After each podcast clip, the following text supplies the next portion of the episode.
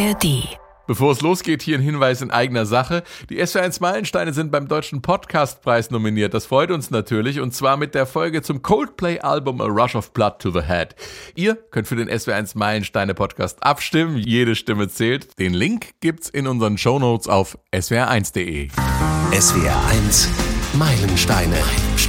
Alben, die Geschichte machten. Man hat das Gefühl, dass jede musikalische Idee, die jemals auch nur erdacht wurde, auf diesem Album zu finden ist. D-I-S. Ganz genau. Oder auch Hands up, Baby, Baby, hands hands Ich up. möchte fast wetten, dass Sascha, während wir hier sprechen, auch einen Roboterhelm aufhat. up. Ist das ein Quiz? Kann man da was gewinnen? Vielleicht ein Helm. Wir zeigen euch jetzt mal diesen Mann hier. Der ist nämlich mit der Genau. Grund, dass eure Tanzmusik heute so klingt, wie sie klingt. Oh, holt mal die Stifte raus, jetzt gibt's Musiktheorie. Ich bin Frank König, hallo. Ich weiß nicht, wie es euch geht, aber ob ihr zum Beispiel an Zufälle glaubt. Ich für meinen Teil glaube, dass vieles von dem, was wir als Zufall wahrnehmen, in Wirklichkeit unterbewusst gesteuerte Entscheidungen sind. Es gibt einfach Dinge, die über die kurze Leitung verarbeitet werden. Zum Beispiel auch in der heutigen Folge der SW1 Meilensteine. Es geht um Random Access Memories von Daft Punk. In der Woche des Erscheinens dieses Podcasts wird das Album zehn Jahre alt. In der letzten Folge haben wir ja eigentlich den unrunden Geburtstag von Kraftwerks Menschmaschine gefeiert und als ich die beiden Alben in den Plan geschrieben habe, war mir die Verwandtschaft der beiden Longplayer in Gänze gar nicht bewusst. Und so kommt es auch, dass auch heute unser Fan- und Elektromusikexperte Sascha Simnobeck aus seinem Ewald Klang Studio zugeschaltet ist. Hallo Sascha. hallo, hallo, hallo, hallo. Hallo, hallo, hallo, hallo. Und aus der SWRs Musikredaktion begrüße ich Clara Sondermann. Hallo Clara. Hi. Wow, was das für ein krasses Album, das Daft Punk da als letztes Werk ihrer Karriere vor zehn Jahren rausgehauen haben. Der New Musical Express schrieb, schrieb damals, man hat das Gefühl, dass jede musikalische Idee, die jemals auch nur erdacht wurde, auf diesem Album zu finden ist. Und äh, ich finde jetzt erst recht krass äh, das Ganze. Wir haben ja in der letzten Folge davon gesprochen, dass Kraftwerk 1978 mit der Menschmaschine Zukunftsmusik gemacht haben. Musik, die zum Beispiel an die Zukunftsvisionen aus den Fritz-Lang-Filmen der 20er Jahre und den neuen Visionen von Star Wars-Regisseur George Lucas anknüpfen wollte. Das, so haben wir es gezeigt, lässt sich auch hören. Das war elektronische Musik, für die es kein Vorbild gab und die typisch deutsch beziehungsweise typisch europäisch sein sollte. Und jetzt kommen die Franzosen von Daft Punk und bauen 35 Jahre später, also sozusagen in der Zukunft, eine neue Zukunftsmusik, ausgerechnet mit allen Anklängen von dem, was in den 70ern in Rock und Disco angesagt war. Und sie mischen das Ganze mit Klängen, die auch von Kraftwerk hätten sein können und die 1978 Zukunftsmusik waren. Thomas Bagalter von äh, Daft Punk schreibt im Buch Daft Punk Incognito, wir sind die Kinder von Kraftwerk und George Lucas, beide zählen für uns. Ja, eigentlich sind wir die Kinder von Kraft Lukas. der Titel des Albums Random Access Memories, wunderbar doppeldeutig, der Arbeitsspeicher eines Computers oder das zufällige Zurückgreifen auf Erinnerungen, in diesem Fall musikalischer Art. Und genau das ist dieses Album. Ein Meisterwerk mit diesem absoluten Superhit Get Lucky. Und dann sind da noch jede Menge höchst ungewöhnliche Songs mit irren Mischungen aus Rock, Pop, Dance, Elektro.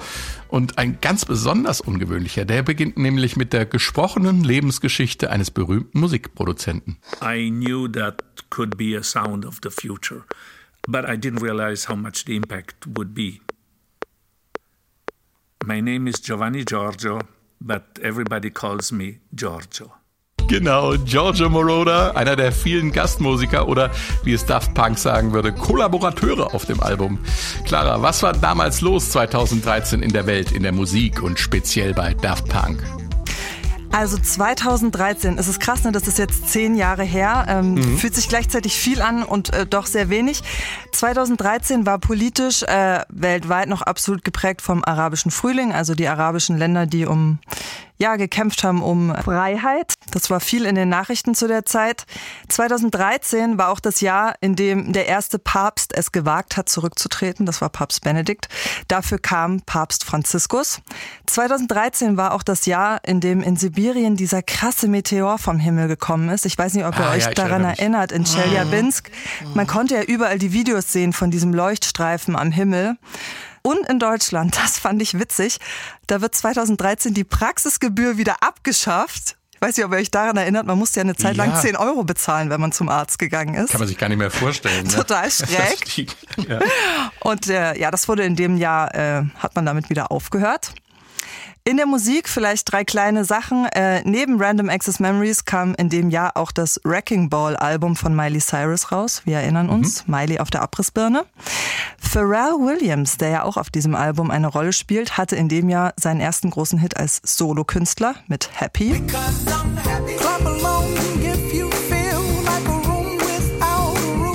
Und auch krass, in dem Jahr hat sich die K-Pop-Gruppe BTS gegründet, die ja inzwischen unfassbar erfolgreich sind. Daft Punk waren 2013 dann endlich fertig mit ihrem vierten Album. Sie haben dafür vier Jahre gebraucht. Sie haben mehr als eine Million Dollar investiert und zwar von ihrem eigenen Geld. Das haben sie da äh, reingepulvert, weil sie das wollten. Was ich sehr interessant finde, ist, sich mal kurz anzugucken, äh, aus welchen Familien diese beiden Musiker kommen. Thomas Bongolter, der ist der Sohn von Daniel Vongard.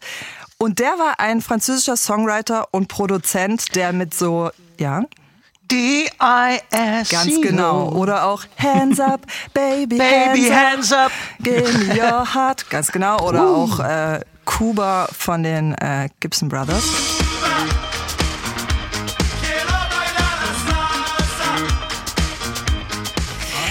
Auf jeden Fall hat äh, der Vater von Thomas Bangalter die Disco-Musik der 70er Jahre mitgeprägt, kann man nicht anders sagen.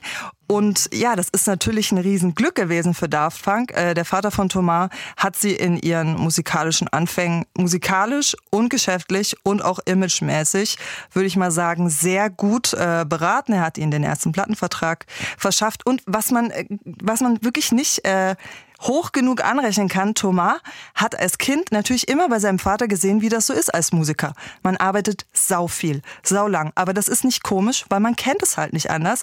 Also da könnte ich mir schon vorstellen, dass Thomas viel Stilgefühl, viel Arbeitsmoral äh, von seinem Vater einfach, äh, ja, wie so im Blut mit übernommen hat. Und ähm, bei äh, Guy Manuel ist es auch krass. Äh, dessen Uropa ist nämlich ein äh, portugiesischer Dichter gewesen. Also sie kommen beide aus Künstlerfamilien, beide gut betucht aufgewachsen in Paris, in äh, den Stadtteilen Neuilly-sur-Seine und Montmartre. Also zwei absolut so traditionsreiche Viertel, inzwischen beide auch sehr teure Stadtviertel. Äh, Thomas hat zum Beispiel als Kind schon Musikunterricht bekommen von Musikern der Pariser Oper und so weiter und so fort geht das.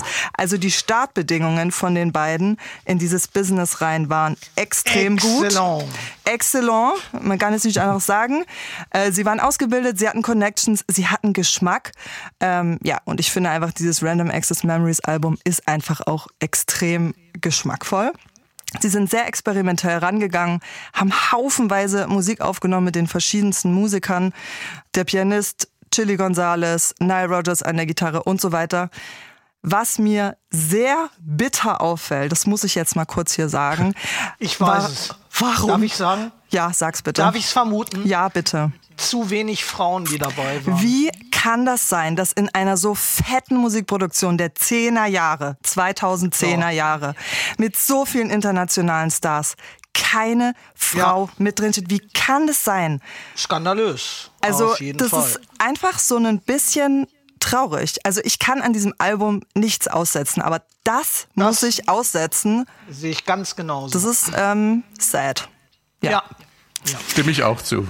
Ja, Sascha, für dich als Elektrofachkraft, das Album ein Meilenstein ist, verwundert mich nicht, aber warum genau? Sag's uns.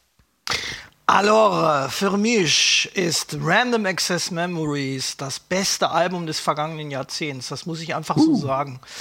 Hollywood Popcorn Kino auf Vinyl gepresst. Zwei sympathische Techno-Roboter nehmen uns mit auf eine unterhaltsame Reise durch die amerikanische und europäische Tanzmusik der 70er und 80er.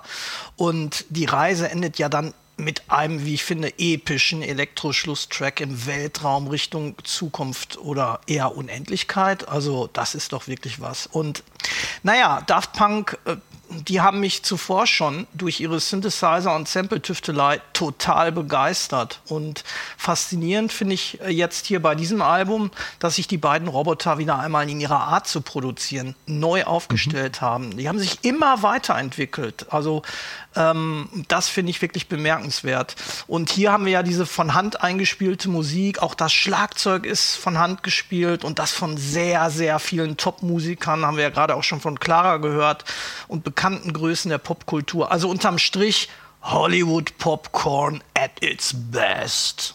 Uh. was haben wir denn da alles? Musik der 70er, der 80er wird mit der Musik äh, der Computer und Roboter zusammengebracht. Äh, kann man sagen, es ist ein Konzeptalbum? Ja, ich möchte das mit einem Zitat von Thomas Bongolte mal ähm, beantworten. Ähm, er sagte nämlich zum Album, es fühlte sich wichtig an, den Vocoder als ein Konzept hier zu halten für das Album. Mhm. Und der Vocoder, sagt er, hm, ist unsere Stimme, er ist konzeptionell die Stimme, er ist musikalisch unsere Stimme und er ist unsere Stimme als Roboter. Und er sagt weiter, wir hatten das Gefühl, dass es uns definiert hat. Unser Ansatz war es mit sehr schwingenden, klingenden, großartigen Vocoder-Systemen, haben wir in der letzten Sendung ja was zu gehört, und der sogenannten Talkbox zu arbeiten und sie dabei so menschlich wie möglich klingen zu lassen. Also dieser Aspekt des Roboters bildet hier äh, den Ansatz des Konzeptalbums. Fußnote. Der Vocoder ist ein Gerät oder eine Software, mit dem bzw. der eine Stimme so verwandelt werden kann, als würde der Vocoder die stimmbildenden Organe ersetzen.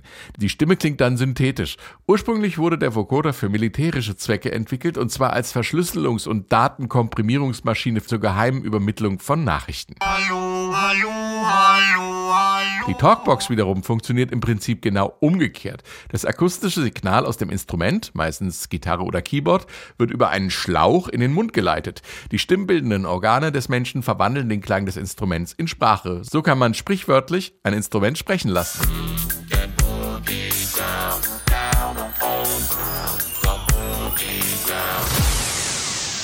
Da habe ich ja auch mal so ein, so ein Medley zusammengestellt, denn in der Tat, das Album besteht aus 13 Stücken und in neun dieser 13 Stücken tauchen Thomas und Giman als Roboter singend äh, entweder alleine auf äh, oder im Duett. Und ja, hören wir doch vielleicht mal rein. Ja, Opener-Song mit dem Vocoder. Kann ja mal überlegen, was von diesen Hörbeispielen vom Vocoder und von der, was von der Talkbox stammt. Ähm.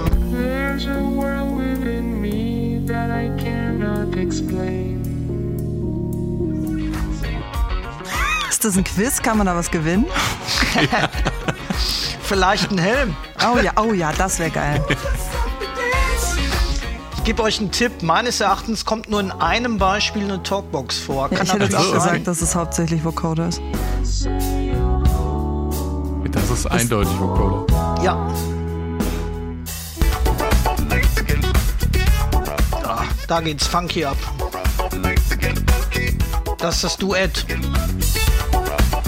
Ist das ist die Talkbox? Der, das ist jetzt die Talkbox, oder? Ja, ja.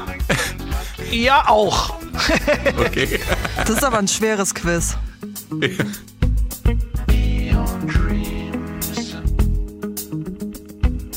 Und? Talkbox? Richtig. Yes, ich krieg den Helm.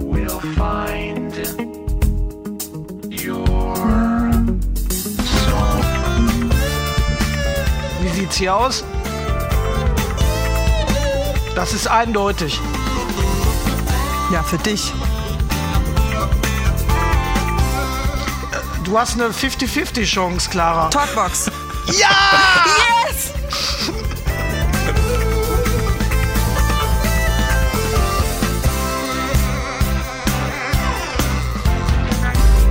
So, dann haben wir noch das hier. Vocoder. Richtig.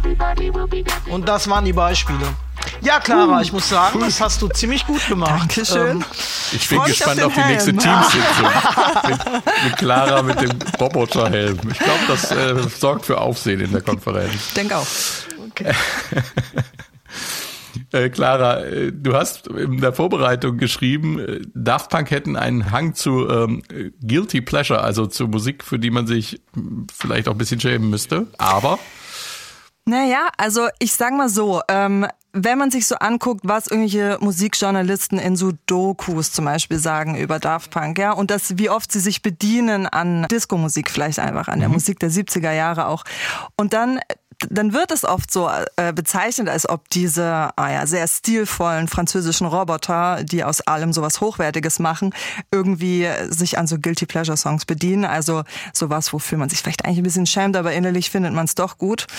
Und was äh, ich einfach... gib mal ein Beispiel.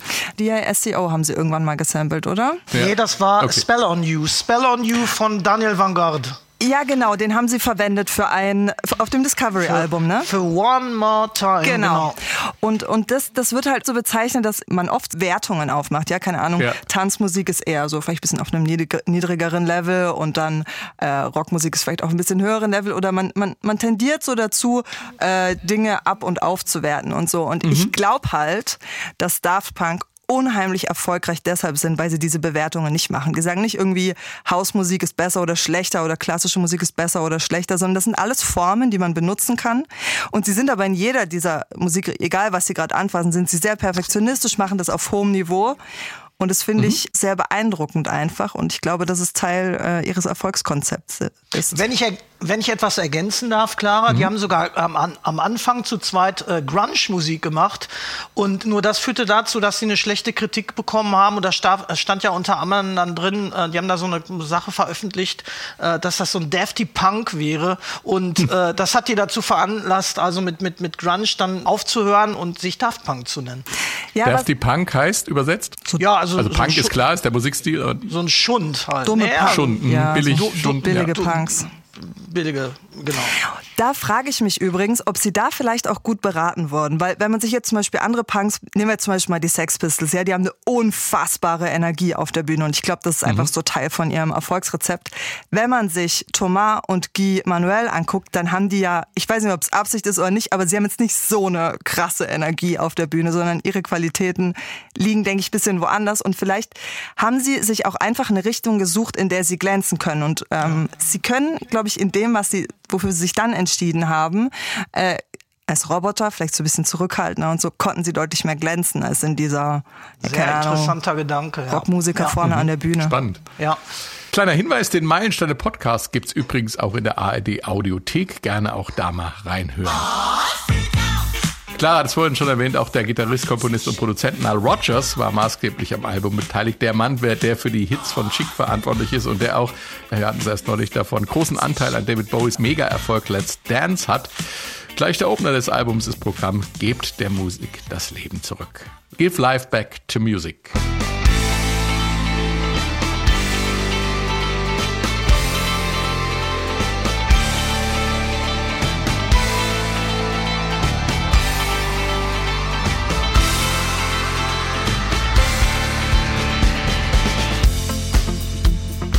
Ja, Also mit dem Intro haben die ja erstmal alle Elektrofans von Daft Punk erstmal so richtig schön in die Göll gehauen. Ne?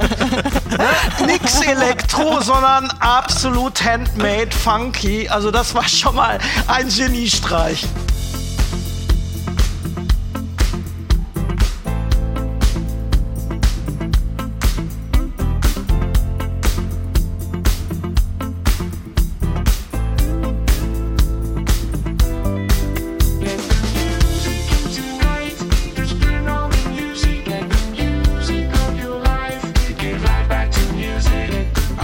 Message. Ja. Ist ja auch Teil des Konzepts, die Musik wieder zurückzugeben, die, äh, des Absolut. Konzeptalbums, ne? Ja, also genau. die, im Prinzip die Computersounds wieder ein bisschen menscheln zu lassen. Clara, Daft Punk äh, machen hier gleich zu Beginn klar eben, worum es geht. Und äh, da gibt's sozusagen ein Manifest in diesem Song. Wir hatten es kurz angerissen eben. Genau, gebt der Musik das Leben zurück. Was heißt das? Das heißt echte Menschen, echte Musikinstrumente, echte Gefühle. Und das ist 2013 vielleicht ein bisschen entgegen der Zeit. Äh, aber das waren Daft Punk äh, oft. Die haben schon schon im Home-Studio gearbeitet, als die anderen noch im großen Studio waren. Und 2013, wo man eigentlich schon viel kleiner und schneller und vor allem auch elektronisch äh, produzieren konnte, gehen Daft Punk jetzt eben ins Studio mit echten Musikern, so wie früher äh, und eben doch anders. Und ja, Give, give Life Back to Music, was ist das? Das ist äh, schöne, coole, funkige Tanzmusik, Nile Rogers an der Gitarre. Wie kann man so entspannt Gitarre spielen? Ich liebe das. äh, ja, und halt diese Programmatik. Wir machen es wie früher äh, und wir klingen trotzdem wie Daft Punk. Es ist ja auch ganz interessant. Chili Gonzalez, der Pianist, hat ja mal erzählt, wie das Arbeiten im Studio war und er fühlte sich auf ein Filmset äh, versetzt, Clara. Naja, die haben das ganz interessant eigentlich gemacht. Die haben mit den Leuten Kontakt aufgenommen, zum Beispiel mit Chili Gonzalez, haben gesagt, kannst du Klavier spielen für äh, unser neues Album? Und dann haben sie ihn ins Studio geholt und dann äh, sollte er einfach Klavier spielen. Und dann haben sie ihn immer so angeleitet, wie er das machen soll und waren dabei wohl wie so ja, Regisseure, die so einen Schauspieler irgendwie coachen. Ich nehme mal stark an, dass es da um Gefühle geht, also dass es da eben darum geht, äh, die Gefühle in diese Musik eben hineinzugeben. Mhm. Ähm, und dann äh, am Ende haben sie gesagt, ja, okay, danke, dass du das für uns aufgenommen hast. Äh, die Musiker wussten aber, also auch Giorgio Moroder zum Beispiel, wusste gar nicht, was mit dem passiert, was er da abgibt. Und dann haben sie danach dieses ganze Material, was sie ja über vier Jahre für über eine Million Dollar zusammengesammelt haben mit allen möglichen Leuten, haben sie dann genommen und ganz viel damit rumexperimentiert, also rumgefrickelt und gebastelt, bis am Ende das herausgekommen ist, äh, was eben herausgekommen ist. Und also ich habe mich immer mal gefragt, wie die Musiker, ob die dann eigentlich zufrieden waren äh, mit dem, was so mit ihrem Beiträgen äh, passiert ja. ist. Aber Chili Gonzales zum Beispiel kommt ja sehr gut rüber. Also wenn ich etwas ja, wenn ich was Technisches ergänzen darf, warum diese Klar. eine Million Dollar auch? Ähm, äh, also Du hast das ja gesagt, Clara, die bezahlten also so gut wie alle Aufnahmesessions aus eigener Tasche, denn ihr Ziel war es auch, bei diesem Aufnahmeprozess analog digital äh, herauszufinden, welches Klangresultat am perfektesten ist. Und äh, sie haben also mit ganz vielen Toningenieuren alle denkbaren Kombinationen aufgezeichnet und akribisch Kontroll gehört. Und das Ergebnis war die Analogaufnahme mit dem Tonband und danach die digitale Weiterbearbeitung am Computer mhm. führte mhm. zum perfekten Daft Punk-Ergebnis. Mhm. Und dieses Experimentelle, also sie generell ähm, preisen sie ja mit diesem Album auch so die Musik der 70er und 80er Jahre. Und das ist ja zum Beispiel das, was man auch vom Thriller-Album weiß, ähm, dass der Michael Jackson auch ganz viel einfach experimentiert hat und ganz viel Zeug einfach auch wieder verworfen hat in diesem Prozess. Und ich glaube, das ist was, was heute vielleicht nicht mehr so viel gemacht wird wie früher. Und das ist eben auch was, was die beiden äh, Jungs von Daft Punk ähm, sehr schätzen und mögen und was ja am Ende tatsächlich auch ähm, ein sehr cooles Ergebnis gebracht hat. Sascha, du hast uns ja mal die offiziell veröffentlichten veröffentlichten Studio-Outtakes der Songs mitgebracht. Da kann man gut dran erkennen, welchen Anteil Nile Rogers Einsatz bei der Produktion hatte. Ja, genau. Also den äh, Bonustrack, den wir gleich mal auszugsweise hören, der ist von mhm. jetzt einer neu aufgelegten Jubiläumsplatte. Und Jetzt zum 10. Jubiläum, gerade rausgekommen, glaube ich. Oder genau, und äh, etwa ja. gleichzeitig mit dem Podcast raus. Es ist eine sehr frühe Demo-Version des Songs, die äh, ja schließlich zu Give Life Back to Music äh, wurde. Hört man auch direkt raus. Ähm, und halt äh, ein Demo, bevor Nile Rogers sein ganzes Potenzial hinzugegeben hat. Und äh, ja, der Track gibt den Zuhörern und Zuhörerinnen mal einen Einblick in die Entwicklung des Songs. Vielleicht hören wir mal rein. Gerne.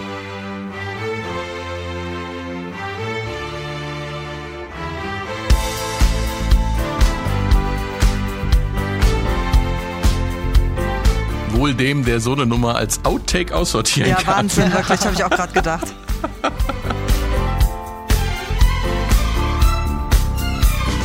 Die Streicherarrangements übrigens, die klingen äh, so für mich irgendwie so nach, nach so, ja, ich sag's jetzt, möchte gern Look of Love von äh, Look ja. of Love von ABC. Mhm. Mhm.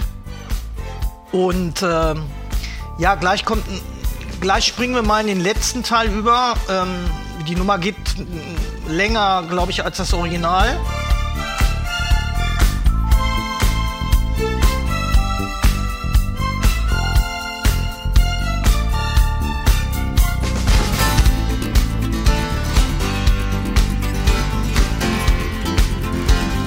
Ja, und im letzten Teil startet ja so ein spanischer Teil mit der, Achtung, andalusischen Akkordfolge. Klingt also total nach ah, Spanien. Die, ja, ja, ja, ja. Die andalusische Kadenz, sagt der Gitarrist auch, glaube ich, dazu. Ach, okay. Das, äh, ja, dann passt das doch. ähm, aber äh, unterm Strich muss ich sagen, letztlich gut, dass Nile Rogers mit eingestiegen ist, denn es ist wirklich, es, es, es sind Demo-Outtakes, so heißt der Track auch. GLBTM Demo-Outtakes. Aber nochmal auf Nile Rogers zurückzukommen, es ist natürlich klar, die, das Groovige kommt durch die Gitarre, kommen wir nachher nochmal durch seinen Einsatz da einfach, kommen wir nachher nochmal drauf zurück. Aber mit welchem Selbstbewusstsein Daft Punk an das Album und die Single-Auskopplung herangegangen sind, merkt man an der folgenden Nummer Giorgio bei Moroder. Ich hatte es ganz am Anfang schon erwähnt, eine Hommage an den großen Elektrodisco-Produzenten der 70er. Nur mal ganz kurz die, äh, zur Erinnerung, das war der Mann hinter diesen Produktionen hier. Looking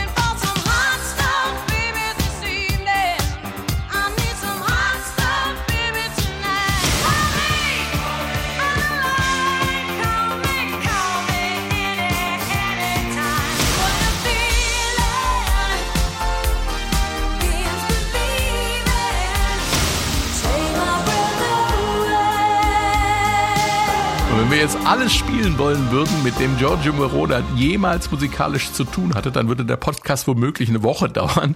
Der Sound äh, seines Musicland Studios in München war so legendär, dass dort auch Superstars wie Queen, die Rolling Stones, Led Zeppelin, Deep Purple oder ELO aufgenommen haben. Wir hatten es ja schon öfter davon in den Meilensteinen. Und jetzt kommen Daft Punk, laden den Giorgio Moroder ein. Der denkt, äh, der soll da mit den beiden was komponieren. Nein, er soll die Geschichte seines Lebens erzählen, die dann später sogar als Single ausgekoppelt wird.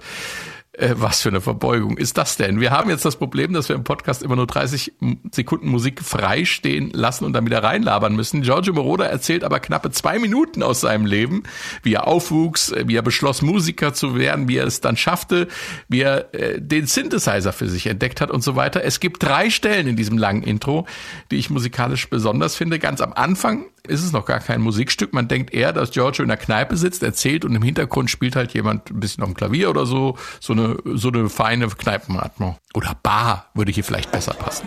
When I was 15, 16, when I really started to play guitar, I definitely wanted to become a musician. It was almost impossible because it was the dream was so big.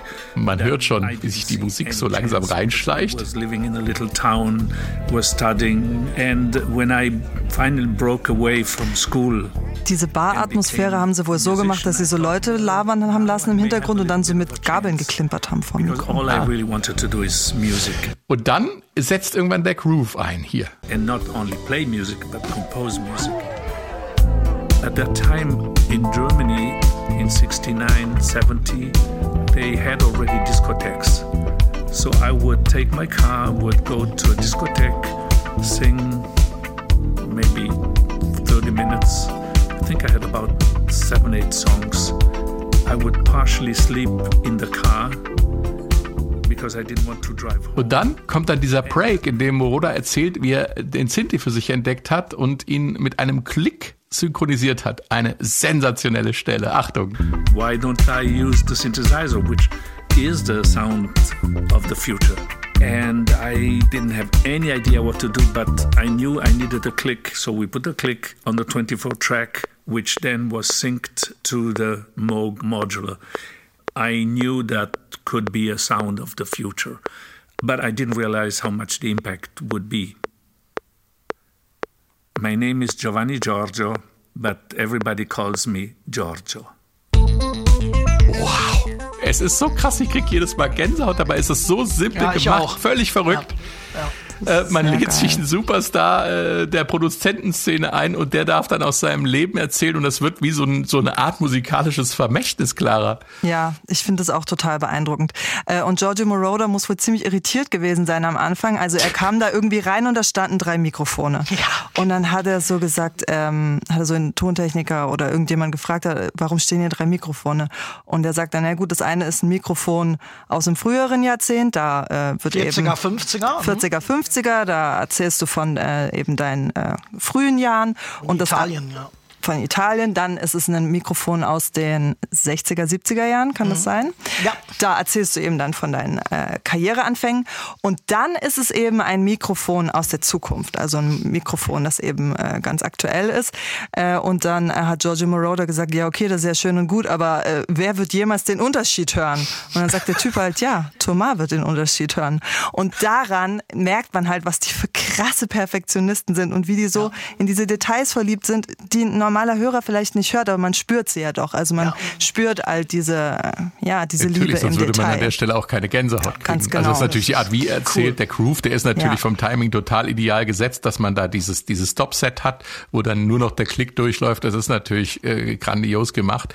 Genau, Aber- da der Toningenieur auch sagte, niemand wird den Unterschied hören, aber äh, Thomas und Guiman schon, muss man das so, äh, oder sehe ich das so, also für Thomas und Guiman, wenn die vielleicht sich mal die Platte anhören, ist das wichtig, dass die heraushören, dass das diese drei Mikrofone waren, für keinen anderen sonst.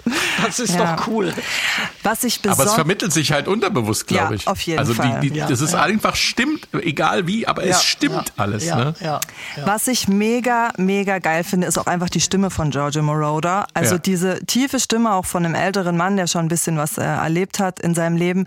Geile Stimme, einfach dann noch dieser italienische Akzent. Das finde ich auch so geil äh, an dem Robotergesang von, von Daft Punk, den man ja nur durch Vocoder und Talkbox hört, aber man hört trotzdem noch den französischen Akzent. Und das finde ich macht so was ganz Menschliches, dass man diese Akzente so ein bisschen ähm, äh, ja, durchhört. Und, und Ja. wo du gerade menschlich sagst, ähm, das ist mir bei Giorgio Moroder auch aufgefallen, dass diese Demut vor der eigenen Lebensleistung Ja. und woher hergekommen ist, Ja. die hört man halt in jedem Wort. Ja. Das ist urmenschlich, wie er da erzählt. Ne? Ja, und ich finde, dieser Song hat auch was von, ähm, wie ein bisschen wie so einen Bildungsauftrag. So, als ob Daft Punk sagen würden, hey Kinder, wir zeigen euch jetzt mal diesen Mann hier. Der ist nämlich mit der Genau. Grund, dass eure Tanzmusik heute so klingt, wie sie klingt. Ja, ähm, ja. ja. und es ist wieder auch eine Programmatik drin äh, in dem Song, also an der Stelle. Ich denke dem, was äh, Giorgio Moroder am Ende sagt, dem stimmen Daft Punk sehr zu, nämlich dieses wenn du einmal deinen Geist befreist von Konzepten von Harmonie oder wie Musik korrekt ist, dann kannst du machen, was du willst. Also niemand wird dir mehr sagen, was du tun musst. Und ja, er sagt, äh, niemand äh, hat mir gesagt, was ich zu tun habe und es gab keine Vorgabe, was ich zu tun habe. Und ich glaube, so arbeiten Daft Punk auch. Cool. Klasse. Ja. Sascha, du hast dir die Komposition genauer angeguckt und analysiert. Erzähl uns, was du entdeckt hast. Genau, holt mal die Stifte raus, jetzt gibt's Musiktheorie ein bisschen. Jetzt kommt der Musiklehrer. So, schreib bitte, schreib bitte auf Herr das, so, ja, das sogenannte Moroda-Schema. Ne? Es gibt ja das Blues-Schema, aber es gibt auch das Moroda- Moroda-Schema. Also wir Okay. haben zwei Takte A-Moll, zwei Takte E-Moll, dann wieder das Ganze wiederholen wir nochmal und danach dann ein Takt F-Dur, ein Takt G-Dur, ein Takt D-Moll, ein Takt E-Moll und dann wieder F-Dur, G-Dur, jeweils ein Takt und zweimal als Überleitung E-Moll, zwei Takte. Danach Da Capo Alfine, das heißt von vorne bis zum Schluss. 13 Durchgänge äh, läuft dieses Moroda-Schema und dann ist das Stück vorbei. Aber was in diesen 13 Durchgängen alles passiert, von dem Electro-Disco-Moroda-Style. Ja, da wird's Arpeggio gespielt, so äh, war er auch äh, bekannt mit seinem Elektro-Disco in den 70ern. Ja. Ähm, und das Ganze geht dann in den klassischen Bereich, in den Jazz-Bereich, in den Progressive Rock. Es wird ein Feuerwerk an Musikstilen halt ähm, abgefeuert. Und, da können wir doch, glaube ich, mal reinhören, oder? Genau, hast ja was mitgebracht entsprechend.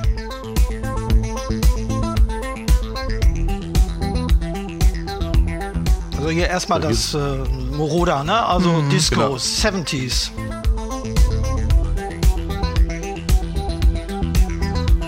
Eigentlich ist es ein A-Moll-Cluster-Akkord mit großer Sekunde. Das äh, für alle Freaks. Große Sekunde. Ja, also kommt aus dem italienischen Barock übrigens. Und da haben wir Moroda mit Italien und oh, kann Ja, man wieder passt mutmaßen. was. So, jetzt kommt ähm, ah, der jazzige Teil. Mega. Den liebe ich auch. Ja. Ja.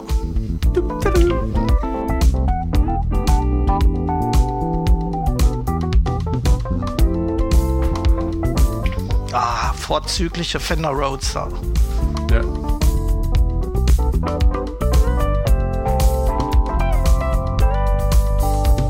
Unglaubliche Mega Wärme. Bass auch, ja. Ja.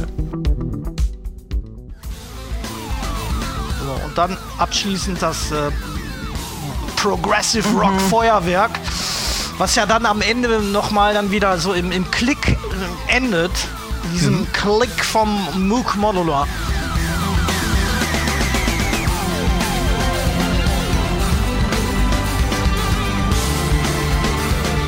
Unfassbar. Ja.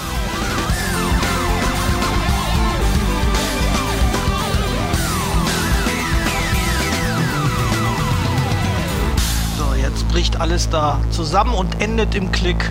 Wahnsinn. Wahnsinnig genial.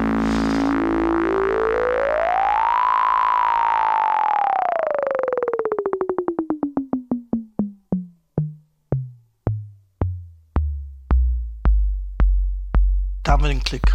Also besser kann die Huldigung nicht sein für Moroder. Nee. Wunderschön.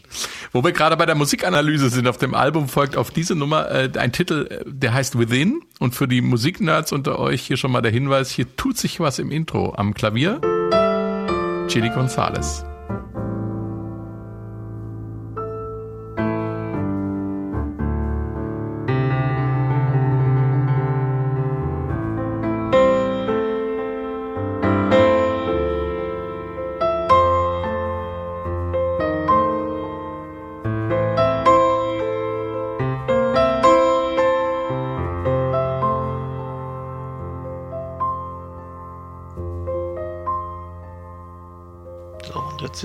Nächsten Song. Also das ist ja auch ganz toll, wie Gonzales hier in seinem Klavier-Intro ähm, von Within sein Bestes gibt, um dieses verklungene Giorgio by Moroder Tonart A-Moll, habt ihr ja gelernt bei mir, äh, zur, zur neuen Tonart B-Moll äh, überleitet. Und das ist äh, also das ist so harmonisch schwierig, ähm, diese beiden Tonarten miteinander zu verbinden. Und da kreiert da kreiert ähm, Gonzales da diesen, auch diesen musikalischen Gedankenwechsel. Denn jetzt steht ja. Ja. hier diese neue Molltonart nicht für den grandiosen Moroder, sondern für große Schwermut eines Roboters. Ne?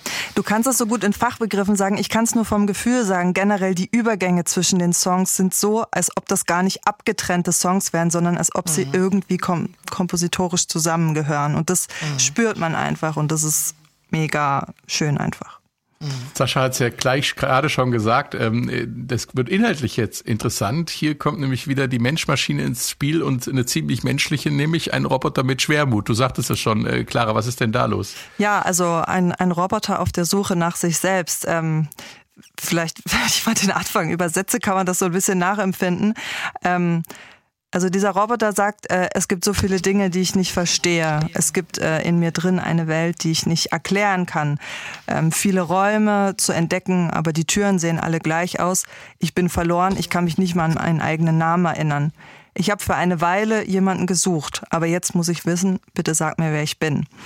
Und dieses, ja, dieser Vierzeiler, I've been for some time looking for someone, I need to know now, please tell me who I am, ist eigentlich so ein ganz einfaches, aber sehr schönes kleines Gedicht, finde ich.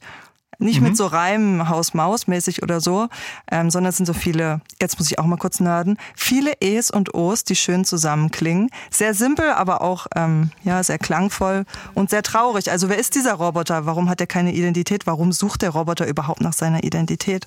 Ich weiß nicht, Sascha, du hast ja gestern mal über deine Deutung zu dem ganzen Album erzählt.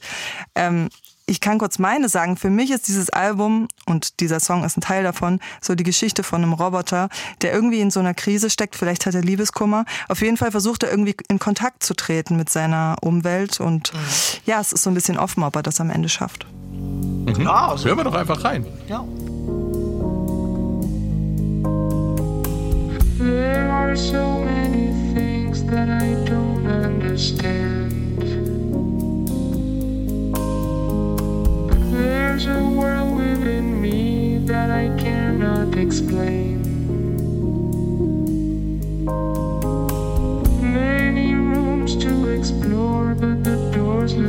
Also ich finde das sehr schön, Clara, was du erwähnst, weil bei diesen ganzen Party-Aspekten und, und der Huldigung ähm, ist, ist, ist dieser Aspekt äh, schon auf jeden Fall, äh, der war denen wichtig. Ne?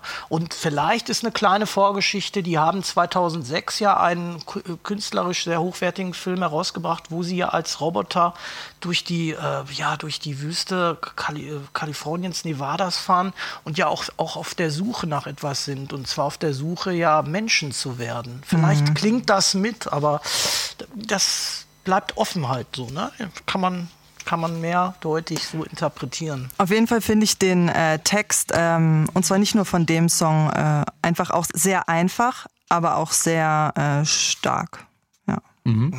Und wir sind ja hier auch wieder äh, äh, bei der Mensch-Maschine, ne? Ja. Kann man ja schon durchaus äh, mit dem Mensch-Maschine-Album äh, vergleichen an der Stelle. Da werden halt äh, Menschen und Maschinen gehen eine, äh, wie soll ich sagen, symbiotische Beziehung ein und hier sehnt sich der Roboter nach Menschlichkeit oder nach der Menschwerdung. Ich weiß es nicht. So in der Art denke ich mir das. Wo wir gerade mal wieder bei diesen Robotern in der Musik sind, äh, der Roboterhelm auf dem Cover von äh, Ra- Random Access Memories ist ja sowas wie das Markenzeichen von Daft Punk geworden. Die beiden Herren hat man ja seit 1999 nur noch mit diesen Helmen gesehen. Dass die Musiker als Roboter inszenieren, ist ja bestimmt auch eine Hommage eben an Kraftwerk und ich möchte fast wetten, dass Sascha, während wir hier sprechen, auch einen Roboterhelm aufhat.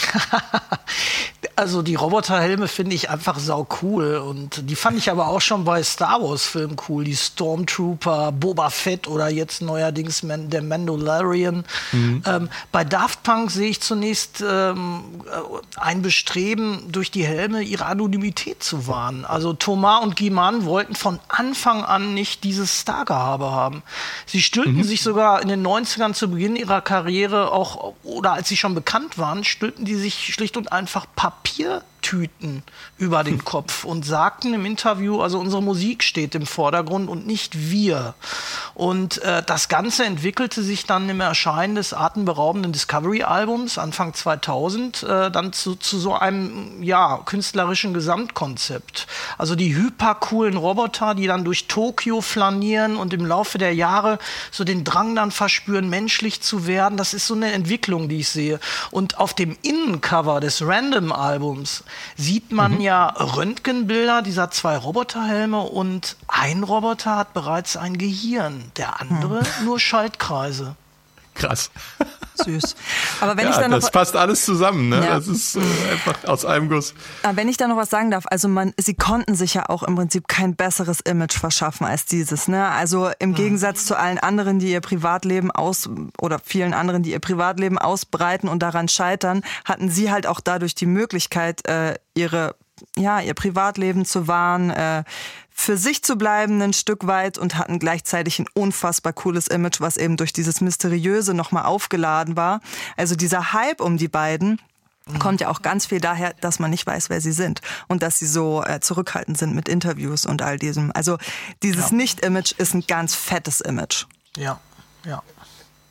Wir waren, wo wir es gerade von Star Wars hatten. Die Star Wars Filme beginnen ja alle mit dem berühmten Satz, es war einmal vor langer Zeit in einer weit, nee, ich muss das salbungsvoller sagen. Es war einmal vor langer Zeit in einer weit, weit entfernten Galaxis. Irgendwie geht mir der Satz in Bezug auf Random Access Memories nicht mehr aus dem Kopf. Es ist lange her und trotzdem Zukunftsmusik, praktisch das, was Thomas mit Wir sind die Kinder von Kraft Lukas meinte. Eine Mischung aus Kraftwerk und George Lucas, dem Schöpfer des Star Wars Universums und besonders passt die Beschreibung auf diesen Song hier, Touch. Schon im Intro nimmt er uns mit in ferne Galaxien, bis dann eine Darth Vader-artige Roboterstimme auftaucht, die sich an Berührungen erinnert. Was folgt, ist eine Reise in die Welt des Musicals.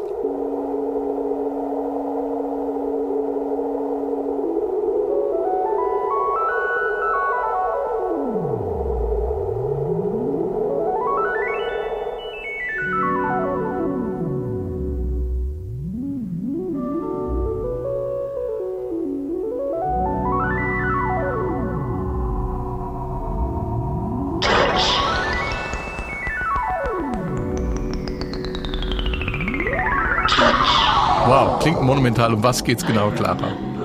Äh, ja, es, der Song heißt ja Touch äh, und es geht auch um Berührung. Also Der Text geht so los, äh, Berührung. Ich erinnere mich an eine Berührung.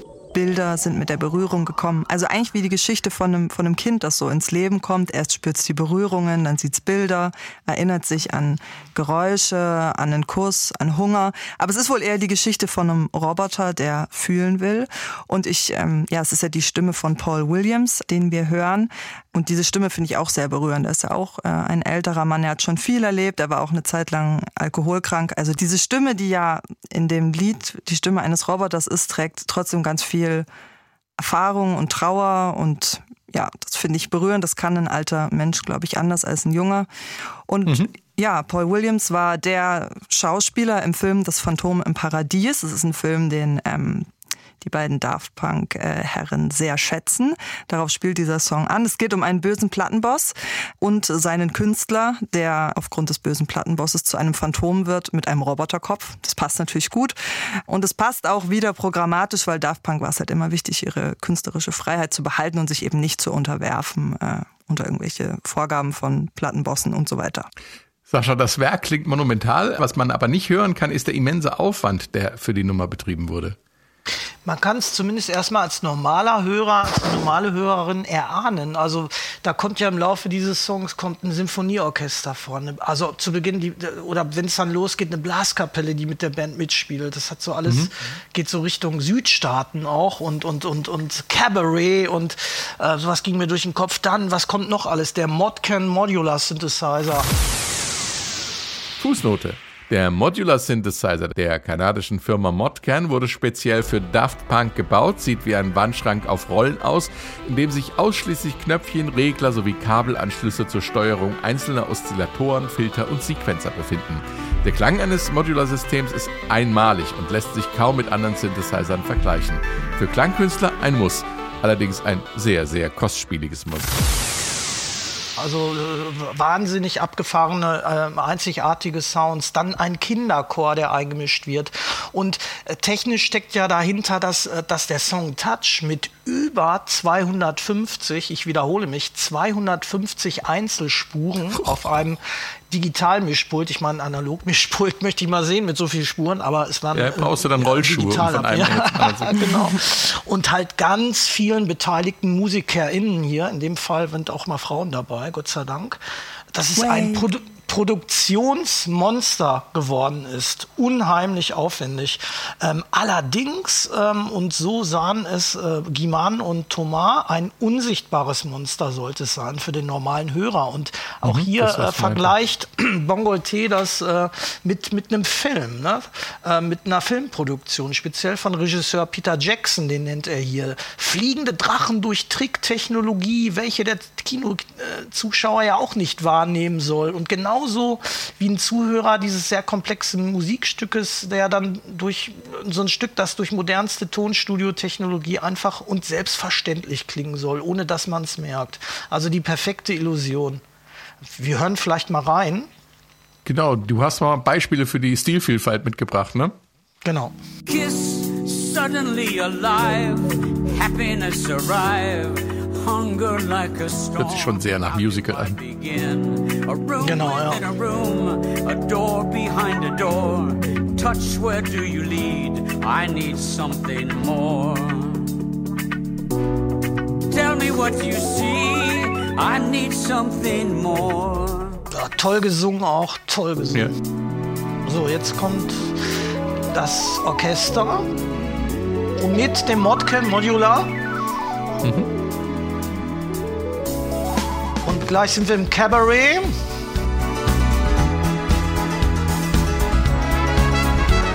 Mit der Blaskapelle. Und der funky Gitarre. Ja. So, dann gehen wir ein bisschen später rein mit dem wunderschönen Kinderchor.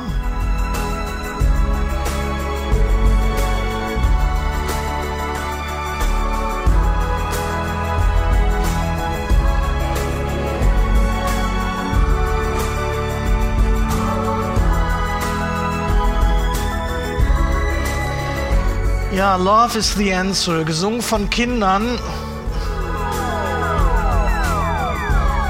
Und so kann man dann mal insgesamt auf über 250 Tonspuren kommen.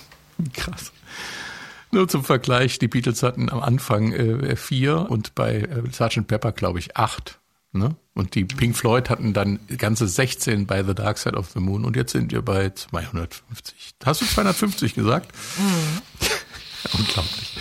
Und jetzt kommt der größte Hit vom Album. Hier ist Get Lucky mit Nile Rodgers und Pharrell Williams. Auf geht's zum Tanzen und mit diesem unglaublichen Groove und dieser wunderschönen Hookline. Get Lucky. I'm up all night to get some. She's up all night for good fun. I'm up all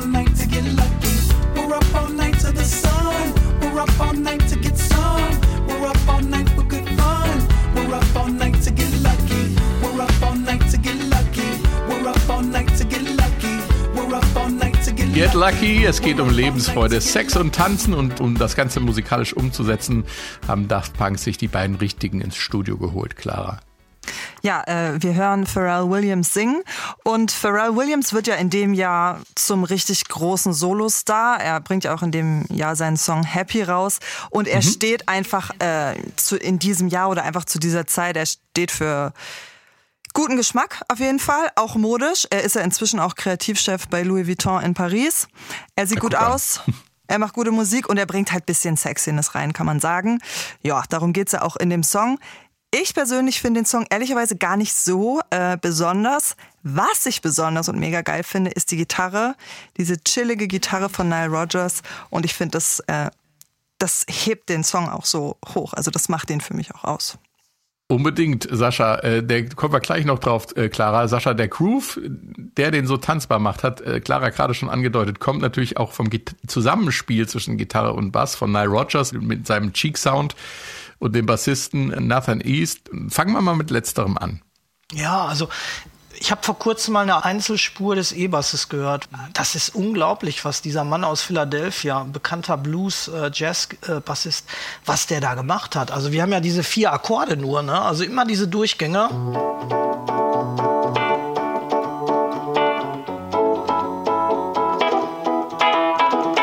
So, das, das groovt ja schon, aber dieser äh, Nathan East, der ähm, macht mit diesen vier Grundtönen, die äh, spielt er jedes Mal bei jedem Durchgang anders. Ja, er wiederholt kein einziges Mal ein, ein Muster und das fällt auf, wenn man diese Bassspur vor allen Dingen mal als Nicht-Bassist, ne? also Bassisten hören natürlich im Besonderen auf den Bass, aber wenn man sich das mal einzeln anhören kann, wie das saumäßig groovt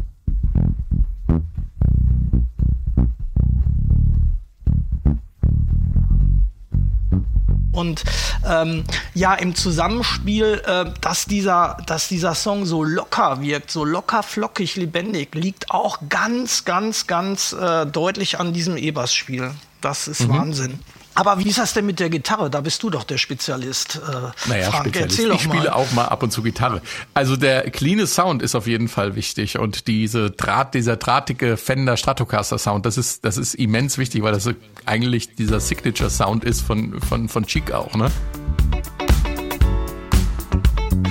Und ähm, dann macht er folgendes, er spielt die, ähm, so ein Akkord, Staccato kann man sagen. Also er spielt die Akkorde und dämpft die dann gleich wieder ab. Das sind, die bleiben halt stecken, die, die klingen nicht aus. Und das treibt natürlich unglaublich nach vorne, kann man sich vorstellen. Dazu spielt er also Single Notes ähm, da und da macht er das Gleiche mit. Er spielt einzelne Töne, dämpft die aber wieder ab. Und das macht ähm, dann im Zusammenspiel mit Bass und Schlagzeug den Groove aus. Kann man super gut im Intro hören. Ähm, hier. Das ist die Akkordgitarre, ne? Und darüber.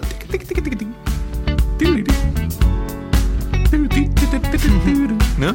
Das sind die Einzeltöne. Ja. Ja, und das treibt's natürlich. Ja, ja, ja. Und er spielt dafür, dass das ist ja auch, das ist dann Technik. Das kann kein, kein Verstärker macht das, das macht keine Gitarre. Diesen Klang, den machst du, weil du Gitarre spielen kannst. Ich kann mich da tausendmal wahrscheinlich hinsetzen und das so, die Akkordfolge spielen. Es würde nie so klingen wie Nile Rodgers, weil es einfach, Clara hat es vorhin schon gesagt, dieses, wenn man es ihm böse wollte, etwas hektische Gitarren spielt. Ja. Ne? Man hört das ja auch- spielt er aber Ja. super relaxed. Das ist eigentlich komplett paradox. Aber nur dadurch entsteht dieser Groove. Ja. Cool. Also beim Gesang bei Pharrell Williams fällt mir gerade ein, da habe ich mal in, in einem Interview, der, der Pharrell Williams hat noch was total Witziges gesagt zu seinem Gesang. Und zwar sagte er, der Gesang von Get Lucky, also sein Gesang sollte bei der Aufnahme möglichst unaufdringlich singen. Also sich dann mehr so unterordnen, aber auch aus einem anderen Grund. Und zwar, dass sich jeder, der auf der Tanzfläche dann diesen Song hört, dass er sich eingeladen fühlt beim Tanzen so ähm, ja mitzusingen. So kann ich auch singen, ich singe jetzt mit. Also nicht so aufdringlich wie Michael Jackson, sondern Leute einladen mitzusingen. Das fand ich hochinteressant. Das ist so. Das kommt von ganz allein. Du kannst dich dem ja auch gar nicht entziehen. Dein Gehirn singt ja mit, ob du das willst oder nicht. Und man muss auch, man muss auch mittanzen. Es, es geht auch nicht Ja. anders. Man Ja, kann sich ja. nicht erwehren. Ja, Liegt kommst wahrscheinlich. nicht drum rum. Ja. Wir schauen jetzt nochmal explizit hinter die Kulissen bei Daft Punk, was äh, die Songentstehung angeht. Wir nehmen dazu diesen Song hier, Fragments of Time. Driving this road down to paradise, letting the sunlight into my eyes. Our only plan is to improvise, and it's crystal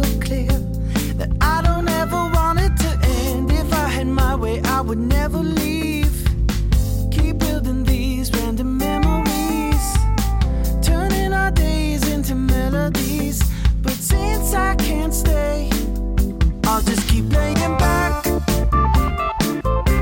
these fragments of time. Fragments of Time, Zeitschnipsel könnte man es locker übersetzen. Ein Song, der sozusagen Bruchstücke der Vergangenheit wieder zusammensetzt. Gesungen von Todd Edwards und der äh, darüber mal gesagt hat, Thomas wollte im Hansen-Studio diese West Coast Vibes im Stil von Fleetwood Mac und den Eagles aufgreifen. Es ist ironisch, dass zwei Roboter den Soul in zurück in die Musik bringen. Wow. Fleetwood Mac und die Eagles, inspiriert von zwei Robotern und einem DJ, Sänger und Hausproduzenten. Da laufen bei mir die Synapsenschaltkreise heiß, kommt gar nicht in meinen Kopf rein. Zum Glück gibt's ja die passende Musik dazu, Sascha. Wow, also der Song, der gibt mir so das Feeling, ich sitze in einem Cabrio und fahre den Sunset Strip in Kalifornien hoch und runter und äh, ja. Das ähm, verbindet's wirklich mit den Eagles, ne?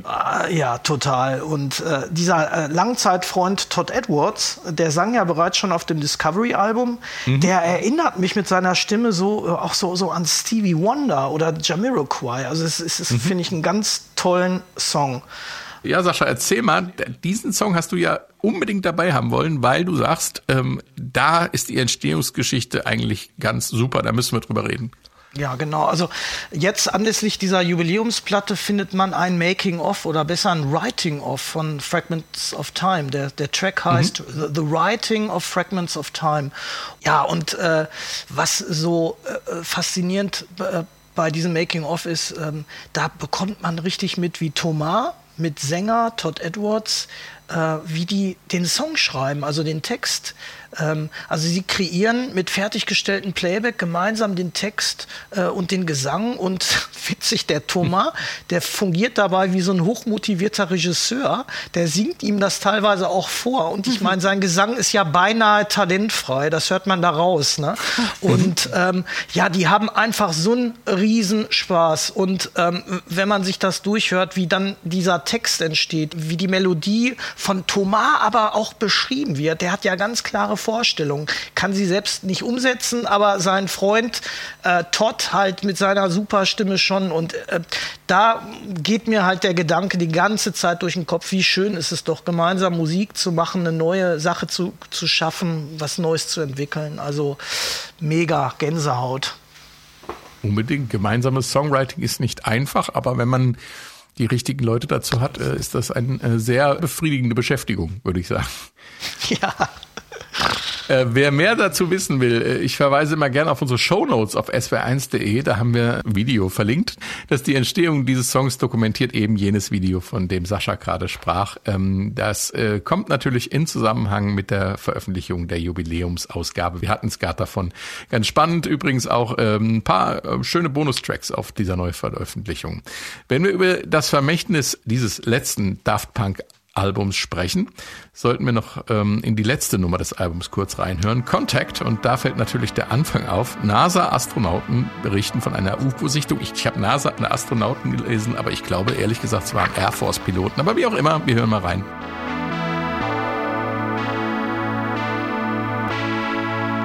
Hey, Bob, I'm looking at what uh, Jack was talking about, and uh, it's definitely not a particle that's nearby.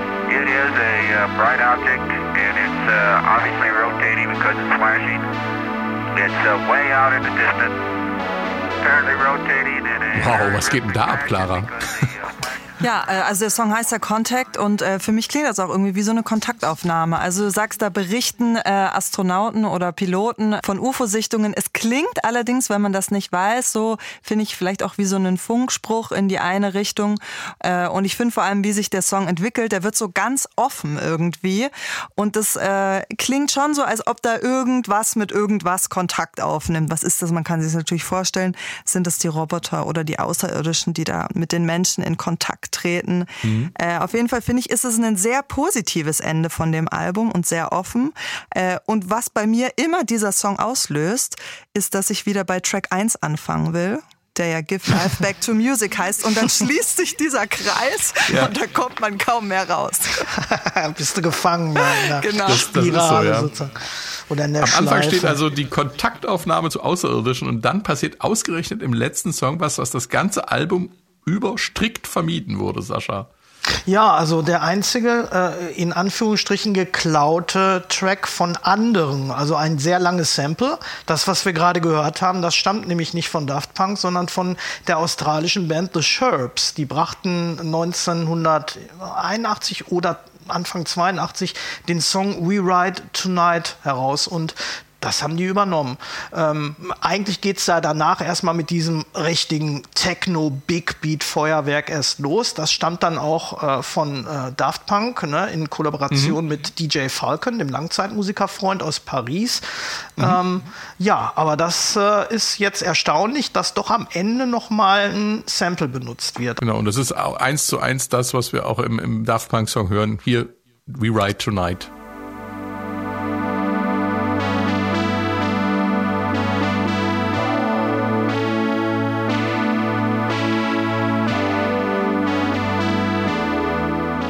Fanden die anscheinend so geil, dass sie sagten, warum sollen wir es nachspielen, ne?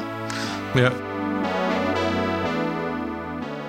Passt ja auch wie ähm, Faust aufs Auge auf diese Funksprüche drauf. Die macht Ja. eine ganz eigene, mysteriöse Atmosphäre. Und das Album endet dann brachial mit so einem Finale Furioso.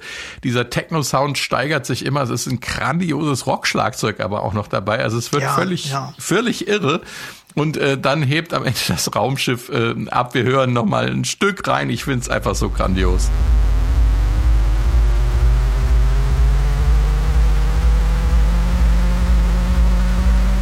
Ich meine, da sind zwei Minuten vorher schon ein Riesenfinale, ne, mit, mit Schlagzeugbeats und so. Und jetzt geht das Ja. halt. Äh, Das ist so, das außerirdische Raumschiff Daft Punk ist jetzt gefüllt mit allen Beteiligten des Albums und startet die Reise von der Es Erde Richtung. Ab, es hebt ab.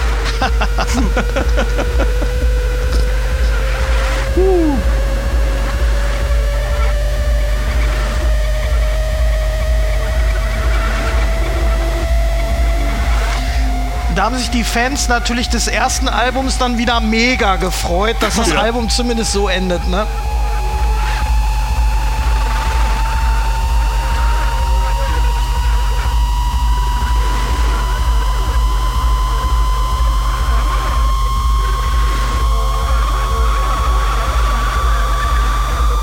so, während das Raumschiff startet, was haben uns Daft Punk denn da für ein Vermächtnis hinterlassen?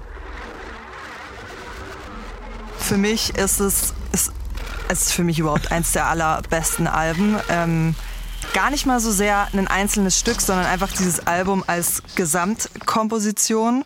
Ich finde es unfassbar clever, dass sie so alte Ikonen und neue Ikonen der Musik sich dazugeholt haben, gefeatured haben, weil man einfach unglaublich viele Menschen ansprechen kann, je mehr Leute man so vereint. Es zeigt, wie teamfähig Daft Punk sind und ja, was dabei rauskommen kann, wenn man in einem krassen, guten, gro großen Team arbeiten kann. Ja. Ähm, ich verbinde das Album für mich ganz persönlich mit einer ganz krassen Zeit in meinem Leben, wo sich vieles gewandelt hat. Deshalb ist es für mich persönlich sowieso mein Album und ja, es ist einfach, es ist gleichzeitig traurig, aber auch tröstlich und fröhlich. Es ist eigentlich die ganze Welt in einem Album, alles, was man so fühlen kann, wie in einem guten Film. Hast du Ja. dem was hinzuzufügen, Sascha? Ja, also für mich ist es ein bisschen schwierig. Ich, ich finde das Album auch total genial, aber für mich ist es schwer einzuschätzen, da das Album erst zehn Jahre alt ist, ne? was das Vermächtnis letztendlich sein wird. Also die elektronische Tanzmusik konnte mit dem Album jedenfalls nicht revolutioniert werden. Das steht für mich fest, wie jetzt bei den ersten beiden Alben Homework oder Discovery. Da haben die ja wirklich äh, für, für so ein Vermächtnis gesorgt. Ähm, dafür war es dieses Album aber auch viel zu aufwendig und ich sag mal mit über, 100, über eine Million Dollar Produktionskosten natürlich für, für, für Nachahmer viel zu teuer. Also elektronische Musik. man hat reiche Eltern. ja, gut, aber ich, ich sag mal als Vermächtnis für andere Musiker. Ähm, Ja. Elektronische Musik wird auch heutzutage noch am Computer produziert und die Roboter von Daft Punk sind vor zwei Jahren ja selbst explodiert. Daft Punk hat sich aufgelöst. Äh, Thomas äh, komponiert ja im Moment klassische Ballettorchestermusik im Stile des 19. Jahrhunderts, hat sich also komplett abgewandt. Ne? Und äh, also was für mich bleibt, das ist eine Platte, die mich wie ein guter Popcorn-Kinofilm für eine Stunde in eine andere Welt entführt und mit der Gefahr, ihn dann wieder, wie Clara gerade sagte, in so eine Dauerschleife zu verfallen. Und das macht's bestimmt auch noch in zehn Jahren so, das Album. Ich glaube, das kann man so sagen. Es ist halt was, was bleibt. Es wird nicht irgendwie auf dem Schutthaufen der Musikgeschichte enden. Da bin ich überzeugt. Ich danke euch ganz herzlich und äh, sag Tschüss. Genau. Ja. Dann macht's gut, ne? Und Ja. vergiss den Helm nicht an Clara zu schicken, bitte. ja, oh Mann, ich habe schon Magenschmerzen. Ah.